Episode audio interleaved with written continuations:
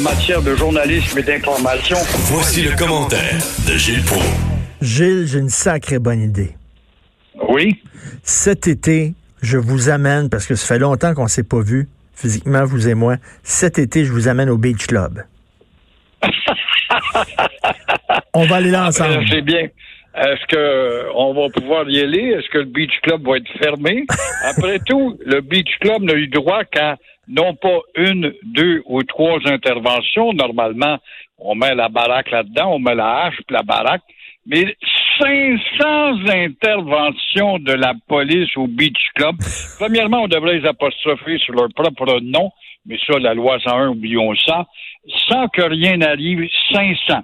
Là, il y a eu de l'infiltration. Bon, on voit vraiment comment euh, à un milliard 500 millions que nous coûte la sécurité au Québec pour les divers cas, ça donne rien. Et après une, deux ou trois interventions, normalement, on aurait dû régler le cas. Mais non, 500. Ben alors là, on se fout. Il y a toujours un homme de tâche pour défendre le Beach Club et ses bons animateurs. Vous savez, un règlement municipal de Pointe-Calumet, ça ne nous énerve pas. Un règlement municipal, on te contourne ça, c'est pas long. Une loi, oh ben une loi, on trouve toujours une faille quelque part grâce à la chatte à Trudeau. Alors, l'avocat et sa toge les a maintenus assez habilement en ouverture ou quand même on fait de la drogue, de la prostitution, euh, des cassages de gueule et puis le bar marche à, plein pouvoir et on parle pas évidemment de décertifier une fois pour toutes. Ça, c'est un vœu de Stephen, Stephen Harper, mais euh, c'est pas aller plus loin malheureusement de décertifier ce club des adeptes du plein air et de la motocyclette que sont les Hells, les anges de l'enfer. Alors, toujours est-il que pour rendre justice ridicule, on peut pas trouver un pire exemple avec euh, le Beach mais, Club. Mais je comprends pas. Il y a une affaire que je comprends pas, Gilles, c'est que le Beach Club, c'est comme un gros bar à ciel ouvert. On s'entend, c'est comme un gros bar à ciel ouvert. Si un bar, là, après, après 500 interventions, veut dire, premièrement, il retirerait son permis d'alcool, on fermerait la place. Veut dire, même après, après 3-4 interventions, ce serait fini de ce bar-là. Comment ça fait qu'on accepte ça de cette place-là? Je comprends pas. C'est ça qui est le maudit mystère. Quoi bon, à quoi bon avoir un nouveau gouvernement qui dit avec nous autres, ça va se passer comme ça et non comme c'était avant? Ça se poursuit tout le temps. Puis les gars, ils sont infiltrés par euh, la SQ à l'intérieur, qui se vantent d'être allés euh, vendre des drogues dans des événements au parc Jean Drapeau. Euh, puis on t'a passé ça avec la poudre en dessous des testicules, puis le gardiennage a, été déjoué. Qui, est toutes ces, choses malencontreuses, inadmissibles, euh, je passe comme à, une lettre à la poste sans que rien n'arrive. Intervention, pourquoi? Pourquoi 500 fois des interventions? Pour aller pisser dans, dans, dans, dans, la cabine à l'arrière, tout simplement, pour dire la police est venue, elle est venue pisser dans la toilette des hommes ou des femmes. Elle est retournée, puis ça continue, et le Beach Club devient le fleuron de cette belle petite municipalité. Ah ouais, c'est comme, c'est comme intouchable. C'est quoi ce frère? Intouchable. Ah, ouais, on va, on va aller là en Bédène, vous et moi, là dans, dans la mousse de savon, là, puis on va, on va aller danser. vous voulez nous parler aussi du coronavirus? Est-ce que ça vous fait peur, Gilles? Ça aussi, ça, c'est un joli problème. Quand les microbes montent à bord d'un bateau, euh, on est en train de tuer l'industrie du tourisme. On se pose pas de questions à savoir, bon, là, on annule 3700 personnes confinées dans leur cabine à bord d'un bateau. Euh, la croisière ne s'amuse plus du tout, croyez-moi. A-t-on une idée euh, que cette nouvelle peut avoir comme impact sur toute une chaîne économique? On pense pas à ça, là. Un bateau m'a été raisonné, puis il y avait des microbes à bord. Tous en sont atteints, mais tous n'en mourront pas, comme disait, c'est hier dans la, peste. La Fontaine. La Fontaine, ah rappelons-le. Alors oui, c'est ça, tous en sont atteints, mais tous n'en mourront pas. Toujours est-il que la croisière s'amuse pas tant que ça. Et les conséquences économiques là-dedans, c'est euh, bien sûr euh, dans la chaîne les croisières, des annulations, euh, les avions, des annulations, les chaînes d'hôtels, on annule, on a peur.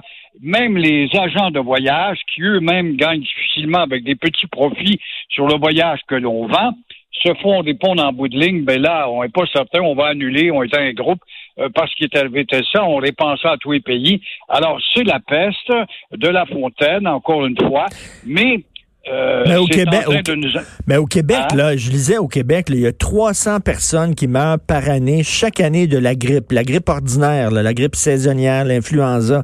Donc, actuellement, la grippe est plus dangereuse et plus mortelle au Québec que le coronavirus. Ça, c'est un autre beau défi de la science qui se vante à tous les deux semaines pour dire on a inventé un sérum, on a trouvé une pilule pour combattre, puis on est capable d'aller sur la Lune, puis on est capable de pousser plus loin la science contre telle maladie ou telle autre, mais on n'a pas encore réussi parce que les microbes sont plus intelligents que la science à combattre le rhume ou la grippe. Alors, ça aussi, ça sera toute une victoire quand ça arrivera. Mais euh, qu'est-ce, que vous pensez, Gilles? à m'interroger, c'est fini le temps où le tourisme n'était pas réservé qu'à à des aventuriers ou des gens en moyen pour aller dans les coins les plus reculés, des fois, voire même dans les tribus de l'Amazonie où ça fait bien, ou encore au pôle Nord ou en Antarctique, où l'homme est allé là pour polluer et en voir les conséquences avec le réchauffement. Alors, il faut de plus en plus voir très loin et s'apercevoir que si la croisière ne s'amuse plus, il y a toute une industrie qui risque de diminuer dans son influence à l'heure de la société des loisirs et à savoir si l'intensité des voyages ne va pas justement aller en diminuant. Qu'est-ce que vous pensez des gens qui refusent d'envoyer leurs enfants à l'école parce qu'il y a des élèves chinois, puis ont peur que leurs enfants attrapent le virus? Alors, tu vois, les souris blanches ont peur et les Québécois sont très bons là-dedans, dans la peur. Les souris blanches, c'est très facile de leur faire peur. On rappelle que les souris blanches, euh, c'est sur elles que l'on fait des expériences aussi de laboratoire.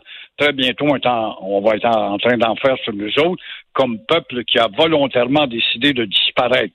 Alors, oui, effectivement, je retire mon enfant parce qu'un tel porte un masque, ça, ça donne que c'est un Chinois. Un fond de xénophobie là-dedans mais ça, ça donne que la peste arrive de là. C'est comme la grippe espagnole. Elle arrivait de l'Inde à bord d'un bateau. Le bateau a accosté en Espagne et ça suffit pour qu'on répande dans le monde cette grippe et pour identifier à l'Espagne le malheur.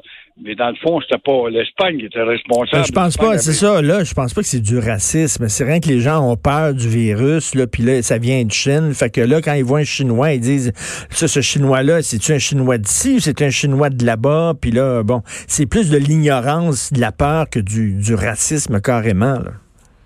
L'ignorance, oui, c'est quasiment une marque de commerce, l'ignorance, parce que nous sommes des immémorants et on n'est pas capable de reculer et faire euh, l'origine d'un problème, on prend l'instantanéité, puis ça vient de s'éteindre, on juge tout de suite. Et en terminant, vous voulez parler de Donald Trump? Donald Trump, l'intouchable, c'est incroyable de voir comment euh, les éditorialistes, commentateurs d'ici aux États-Unis euh, se sentent désarmés devant l'enracinement de plus en plus profond de Donald Trump le pays euh, en est rendu à un niveau de haine inquiétant. Je pense que c'est le National Post, parmi les manchettes rapides que j'ai lues ce matin, qui fait une référence historique. Justement, c'est bon quand on n'est pas un immémorant.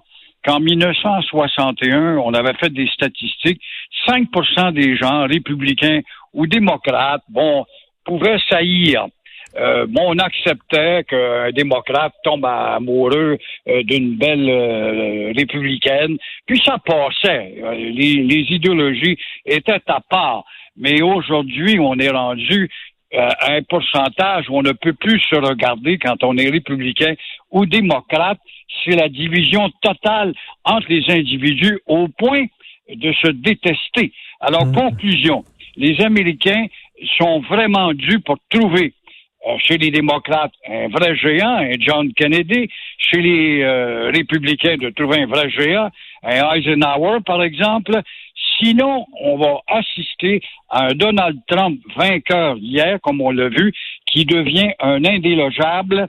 Et ah. avec lui, ne soyons pas étonnés s'il va plus loin avec son Let's Make America Strong Again que son Hagen mène à la modification constitutionnelle pourquoi pas rester trois mandats quand à y être et changer la Constitution? Moi, moi je, suis sûr, je suis sûr qu'il va gagner les prochaines élections. Je sais pas, là. Ah, c'est en tout cas, au moment où je parle, c'est indéniable. C'est indéniable parce qu'il est le seul coloré avec sa démagogie, parce qu'il est le seul à avoir le front à dire des choses qui ont de l'impact chez le commun des mortels dans les tavernes, des brasseries ou dans le... Non, puis, parce que le clan d'en face sont complètement désorganisés. Les démocrates, ils comprennent rien à rien. Ils sont désorganisés complètement.